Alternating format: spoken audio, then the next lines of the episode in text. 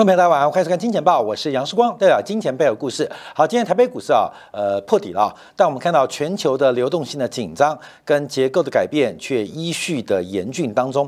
好，我们等一下要看一下最新公布的全球的采购经理指数，作为全球经济的领先指标，到底告诉我们二零二三年会发生什么样的萧条还是衰退的局面？另外。美国的财政部长耶伦在美联储利率决策会议之前十天之内连续两度警告。美国国债市场的流动性，它这种警告到底代表什么样紧张的情绪？我们先看到全球的负利率时代即将终结啊！回想两年之前啊，全球的负利率的国债啊，一度市值高达了将近十八兆美元，一度高达十八兆美元，全球有十八兆的美元，在两年前曾经它的这个债息的报酬率是。呃，视为一个负利率的一个环境，就是它实质的真实报酬率啊，没有想到两年之内啊，这十八兆的一个呃负利率的债券规模已经缩小到今天大概不到一兆美金。我们知道，因为债券的价格跟利率是负相关，也就是在过去，尤其在二零二零年年呃二零二零年的时候，有非常多的投资人、机构、金融银行啊。套牢在绝对的历史高点，所以为什么今年我们看到很多的寿险公司碰到了资本不足的问题？我们在明年会看到更多这种现象。所以经过二零零八年的 Q E 之后啊，这十年十年的这个呃培养啊，这个泡沫是非常非常大。那我们今天先观察，那十八兆美元剩下一兆美元，这一兆美元在哪边？啊，这一兆美元几乎全部都是日本短天期的国债市场，而这个最后一兆美元在未来的几个月度也会逐步的消散，也就是一个告别负利率环境的时代，告别一个资产价格泡沫的过程。尤其我们今天的重点是耶伦的讲话已经暗示。了一个高税负的时代可能来临，对于资本家，对于投资客，这个红利的时代正式做结束。这大概是近四十年以来。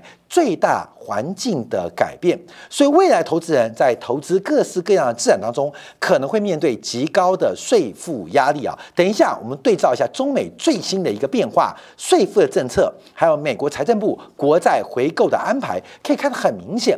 回到了六零年代，回到七年代，想当年啊，当时啊，这个最讲究大政府主义的是法国，法国的企业所得税加个人所得税最高最高。几乎来到了百分之九十，也就是企业家赚一百块钱，从公司经营赚一百块钱，经过层层的瞌税，最后到口袋里面可能勉强超过十块钱。当时引发法国资本家的大量外逃，那这个时代。会不会即将在未来的五年到十年开始开展？而对资本家的一个攻击、剥削，为了扭曲财富阶级的变化，那会发生什么样的过程呢？好，我们先从日本国债来看做个观察啊，因为全球十八兆的负利率债券剩下一兆，这一兆都是日本短天期国债。那在哪边呢？我们比较了去年的五月十八号，还有今年的四月十二号，还有最新的十月二十五号。那这个纵轴都是国家。都是国家或经济体纵轴，美国、英国、德国、意大利啊，葡萄牙、西班牙、瑞典啊，包括丹麦、日本、荷兰、瑞士啊，这是纵轴，是纵轴。横轴代表他们的债票券的期限，有一个月、两个月、三个月、一年、两年、三年，甚至到了二十年、三十年，还有百年债券。所以横轴是期限，纵轴是各个国家。那我们这个红框跟绿框代表的意思，红框。就代表它是负的值利率、负利率的一个报酬的债券，绿色的代表它是正报酬的利率。那为什么会有负报酬？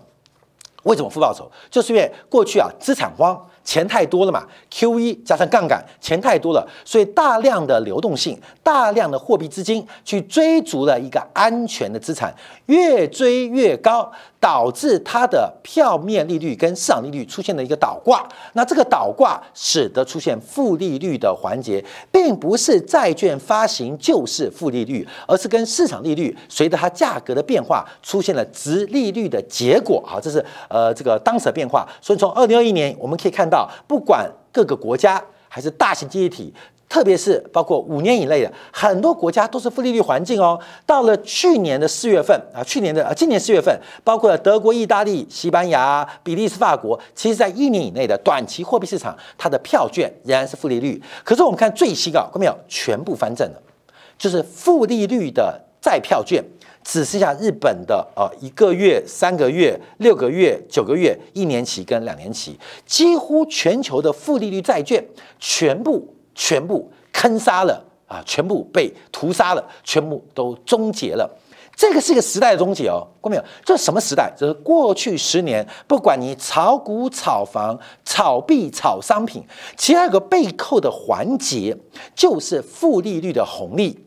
这个货币的实质报酬率或实质成本为负，刺激了很多金融杠杆的发生，刺激了价格不断走高。这是一个时代的终结哦。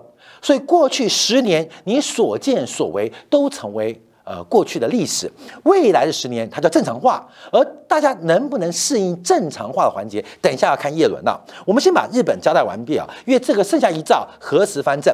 我们看一下，因为这两天啊，日本两年期的国债收益率就是全球仅存的仍然是负利率的债券，那已经来到了负的零点零零一，也就是相当接近零轴，或许。或许就在明天，或许就在下周，这个日本国债的收益率，两年期为例，就有可能由负转正，代表全球负利率的债券又少了一个重要的组成分子，它已经是最后的债券防线了。最后，负利率债防线，从目前两年期国债来做观察，事实上，负利率债券已经变得非常非常的稀奇跟稀有啊。那为什么还有负利率债券？主要是因为日本央行目前对于 yield curve control 啊，就是这条曲线呢，直利率曲线的控制仍然存在。可是我们看到日本的压力越来越大。我们在过去这一周啊，过去呃礼拜一，包括上一周，我们非常非常的好运啊。准确的预测，这是日元的高点啊！准确预测高日元高点。其实我们常会做大胆的市场假设。为什么做市场假设？原因就是对于宏观经济系统分析的一个验证嘛。其实我们对于很多的商品啊，对于很多的投资观察啊，世光一直在意。像大家可能忘记，我今年年初第一个建议是什么？金钱报道的观众朋友，我知道你看很久，你们可能忘记，二零二二年我们第一个建议是什么？是放空台积电，做多 Intel，做配对交易。嗯，四光都没忘哦。我们全年做的任何的投资观察，我们都没有忘掉过啊。这是很负责的哦。只是我们可能因为节目每天运行了，就不会再提及。可是事实上，我们要对自己负责。我们这个假设主要是针对投资系统的验证，那到底会不会成真？所以大家可能没有记得，二零二二年我们第一笔投资观察市场结构变化，我是建议大家。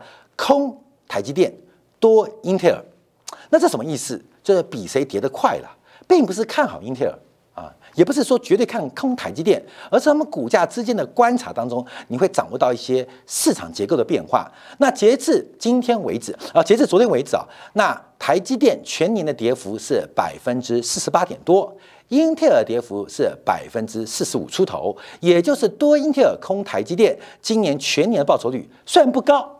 但到十月份为止，大概也会出现超过百分之三的报酬率啊，超过百分之三的报酬率。那你要做这个，当然只能做美股了，所以你要换成美金啊，换成美金，知道吗？你要换成美金开副委托啊，或到美国的一些投资平台做开户啊。所以虽然多英特尔空台积电，从这个配对交易只赚三 percent，可是你去做这个交易，假如你是台湾投资人。你从台币换成美元，因为变成美元保证金嘛，你光是台币的汇差获利就超过十个 percent，所以这笔交易到目前为止，我们今年二零二二年，二零二二年快结束了，可能大家已经忘记了金钱豹第一笔投资观察就是空台积电多英特尔，就没有想到这个配对交易出现了非常微薄的利润啊，百分之三啊，一到十月份十个月赚百分之三多吗？很少。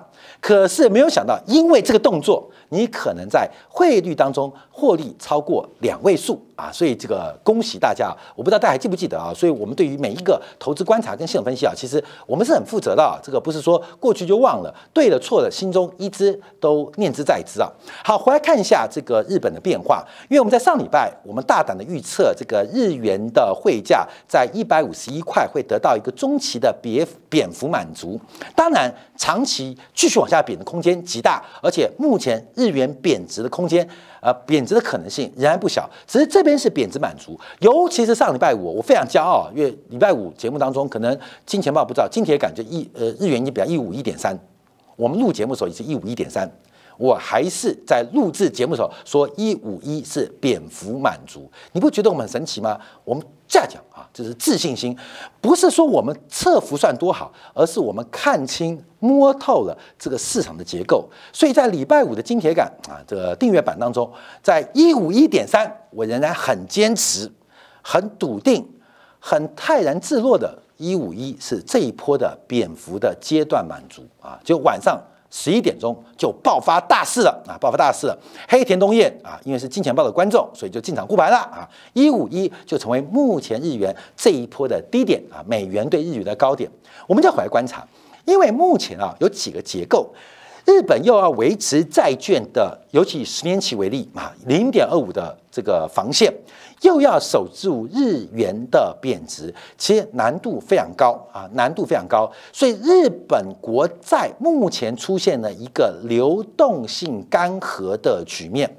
其实整个日本的国债市场，特别以十年期为例，它已经完全打入了冷冻库，常常没有交易量。那当然，OTC 市场还是有四年期国债的交易，可主要的市场当中基本上已经匮乏。在过去两礼拜，几乎啊是三天零交易，偶一天出现一些呃几个单的交易啊，所以日本的国债市场已经完全的干涸。尤其以十年期为例，因为筹码被日本央行给吸干净了。那日本央行怎么吸筹码呢？印日元吸收国债，所以日元贬值，日元贬值。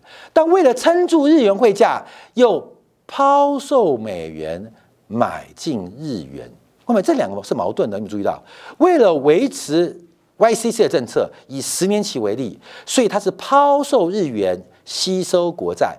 为了稳定汇价，是抛售美元买进日元，所以会形成一个很特别。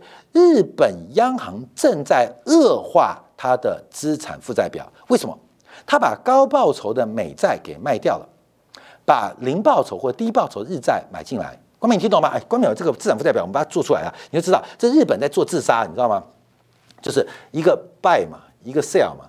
那怎么撑住国债？他就买镑嘛，买买镑嘛啊。必实际上必必有也可以啊，然后干嘛？他买进，然后卖出日元，嗯，卖出卖出日元啊，然后他在支持美元的呃支持日日日本汇价的时候，他又买进了啊美元，然后卖出的是日本的呃美国国债，所以这美国国债，所以这两个相抵嘛，你懂吗？他把美国国债百分之四的报酬率丢掉，买进百分之零点二五的报酬，根本这等于日本央行的呃把资产负债表。资产的组合正在恶化，所以对日本的前景其实不是很乐观哦。那我们就观察这个变化，因为到目前为止是暂时的贬值的贬幅的满足，可是整个日本的扭曲仍然存在。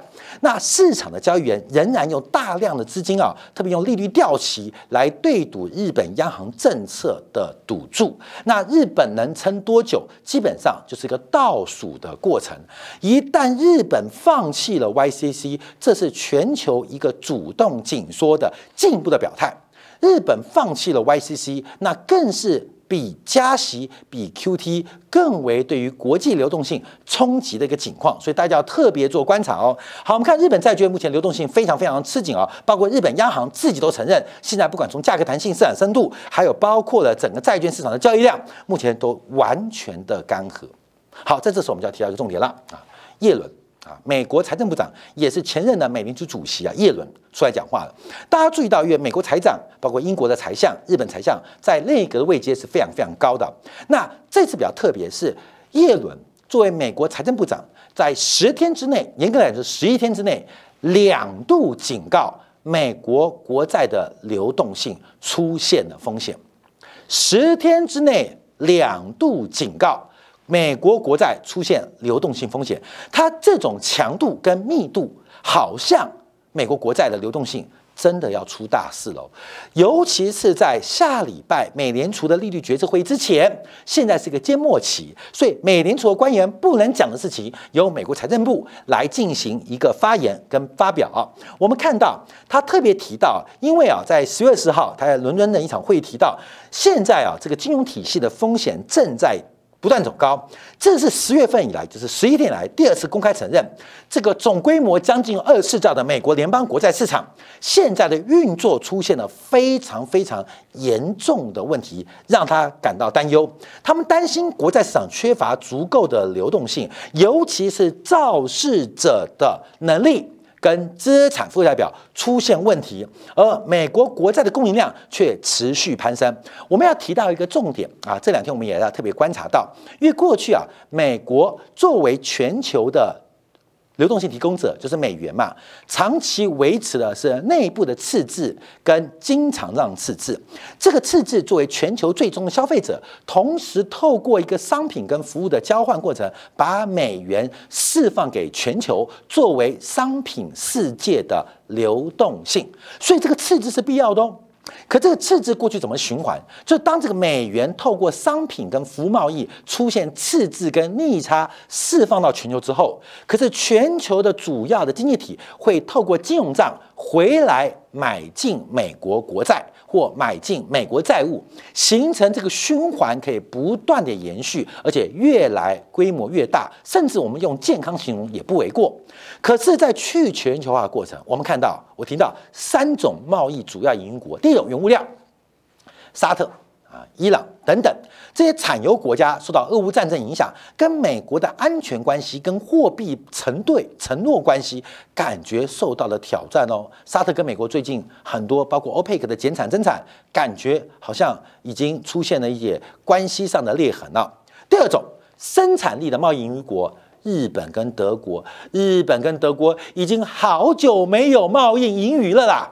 它没有贸易盈余，它怎么去投资你美国国债嘛？好，第三种，第三种就靠的是制度跟价格的优势，廉价创造出口的贸易盈余。这以中国为代表，那中美之间关系也是非常非常的严酷，甚至。达到了一个非常冷淡时间，所以我们看到，不管从原物料出口国、生产力出口国，还是普遍的贸易余国，现在都没有能力或没有意愿买进美国国债。所以我们看到哦，美国国债的发行或美国家庭企业债务的融资。出现了非常严苛的难度，这不是升息引发的哦，看到没有？是耶伦警告的，不是升息或是 Q T 引发的哦，而是全球化的倒退，可能会把从一九七零年以来的美元协议或美元体系给崩坏掉。给崩解掉，美元的循环正在快速的放缓当中，就跟我们的血压、跟我们的血氧一样，正在快速的降低当中。它不仅要了美国命，它也可能要全球经济发展、资产价格的命。所以叶伦的警告，它不单单是针对升息，而是要跟大家报告，全球化的倒退，不管中美摩擦、俄乌战争、地缘冲突，都让整个美元体系。它的流速变慢了，它的流含氧量变低了。好，我们看到叶伦特别提到啊，这个结构性问题啊，但整个金融体系的基石出现了严重的问题，也就是美国国债的韧性，而国债市场吸收冲击跟动荡的能力能否维持，而不是放大冲击跟这个动荡啊。好，我们看一下，那他提出了什么样的一个方案跟观察，这是我们要特别做掌握的。特别做掌握的，因为叶伦在最新的讲法，在这次演讲当中，再度提到他的现代供给侧经济学啊，可能是因为受到他以前老板伯南克啊得到诺贝尔经济学奖原因啊，他也想发表一个言论啊，希望下一次就是我啊，下就是我，所以他发表了一个新的现代供给侧经济学。好，各位，这个很重要哦，因为耶伦他代表的是全球最顶端的金融的一个观察者或权力的一个角色，叫金融女皇。她提到了我们的经济计划提高了我们竞赛能力。今天早些时候，我提出了我们经济成长潜力的方法，我称之为现代供给侧经济学。啊，各位好妙哦！我认为在充分的就业、充分就业经济当中，特别适合供给侧的扩张，这会提高我们经济所能生产的上限。好，各位没有？市场就是供需嘛。呃，有人说需求拉动供给，也有人说供给自创需求。需求拉动供给啊，这个比较好理解，因为有很多需求量，所以厂商会拼命生产。那供给怎么自创需求？因为你在准备供给的时候，你可能生产厂啊新建厂房、准备设备、聘雇劳工的过程当中，都可能会创造额外需求。所以是需求拉动供给，还是供给创造需求？这是鸡生蛋跟蛋生鸡的问题。当然，这一次诺贝尔物理学奖量子纠缠，量子纠缠证明了啊是先有鸡才有蛋啊，这我们之前节目提到。所以现在经过诺贝尔学的。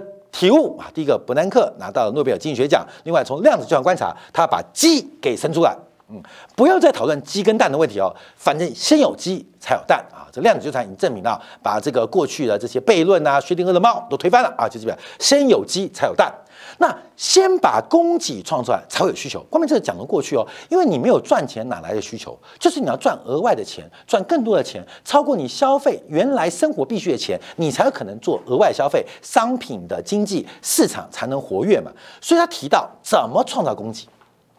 过去旧的供给学派，作为过去的供给改革，雷根、柴契尔夫人是干嘛？是大幅的减税跟放松监管。过去的供给侧改革、新自由主义，包括了雷根经济学，包括了柴契尔的路线，都是放松监管跟大举的减税。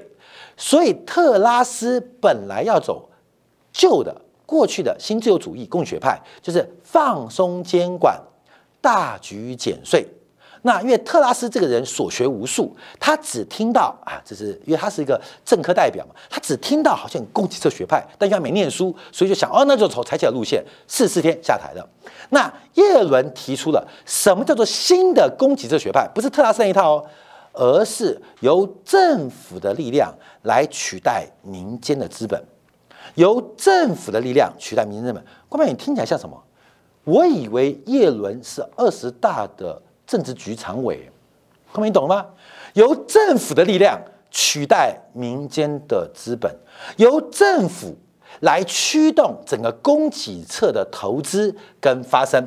他特别提到，因为过去啊，过去这个经济当中啊，啊，资本为追逐利益啊，有钱赚啊，基本上就不断投资。可是资本。对于整个经济发展过度重利啊，过度重不重义，由政府用政治动机进行效率的改革，会远远高于私营部门基于利润的动机。再强调，看到没有？这个话很像二十大的工作报告啊，这是美国耶伦哦。政治动机，政府基于政治动机所进行的投资效率，会高于私营部门基于利润动机的效率。看到没有？你没有搞错哦。就是昨天叶伦读完了习近平的二十大工作报告之后，他做出了总结啊。美国也要东施效颦，不是谁先谁后，而是市场的周期到了。好，各位，你要怎么解读这句话？为什么港股跌那么重？为什么陆股跌那么重？因为政府的力量越来越强，把中国跟香港甚至台湾资本家给吓到了，给吓到了。请问这句话跟二十大的决议有什么不同？一模一样，看没有？这是一场屠杀资本家的革命的前夜哦，即将要正式开始哦。作为现任的美国财政部长，作为前任的美联储的主席，作为拜登最依赖的财经的政策的主导者，他提到了政府要基于政治动机。的投资会远高于私人部门基于利润东西的效率。好，各位，这什么像？所以阿里巴巴该挂嘛？腾讯该完蛋嘛？这跟北京没关系，这是来自于华盛顿的声音。好，关于，我们讲这个问题啊，大家你可以自己去抽取这个新闻啊。主要的原因大家要了解到，就是一个大周期的变化，这是一个大周期的。呃，末端也是一个新周期的开始。中国在明年要实施的，包括金税四期啊，最近包括了对于整个资本利润的分配，在二十大公报告有非常多。可是我们本来以为北京往左，就没有想到华盛顿也往左，你知道吗？现在右边没有人哎，现在右边是傻瓜，右边还不是资本家哦，现在右边。都是小资本家，谁是小资本家？就是那个买股票买三张五张的啦，你懂吗？那个股票买十张十五张的，就是小资本家。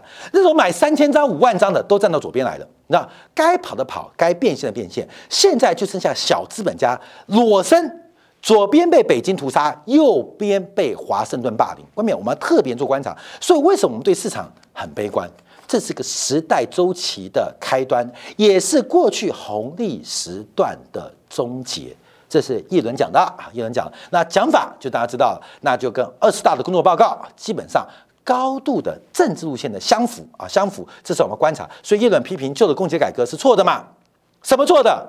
放松监管是错的，减税是错的。所以我们在未来的观察，资本家的报酬率会不断的受到税负的压力。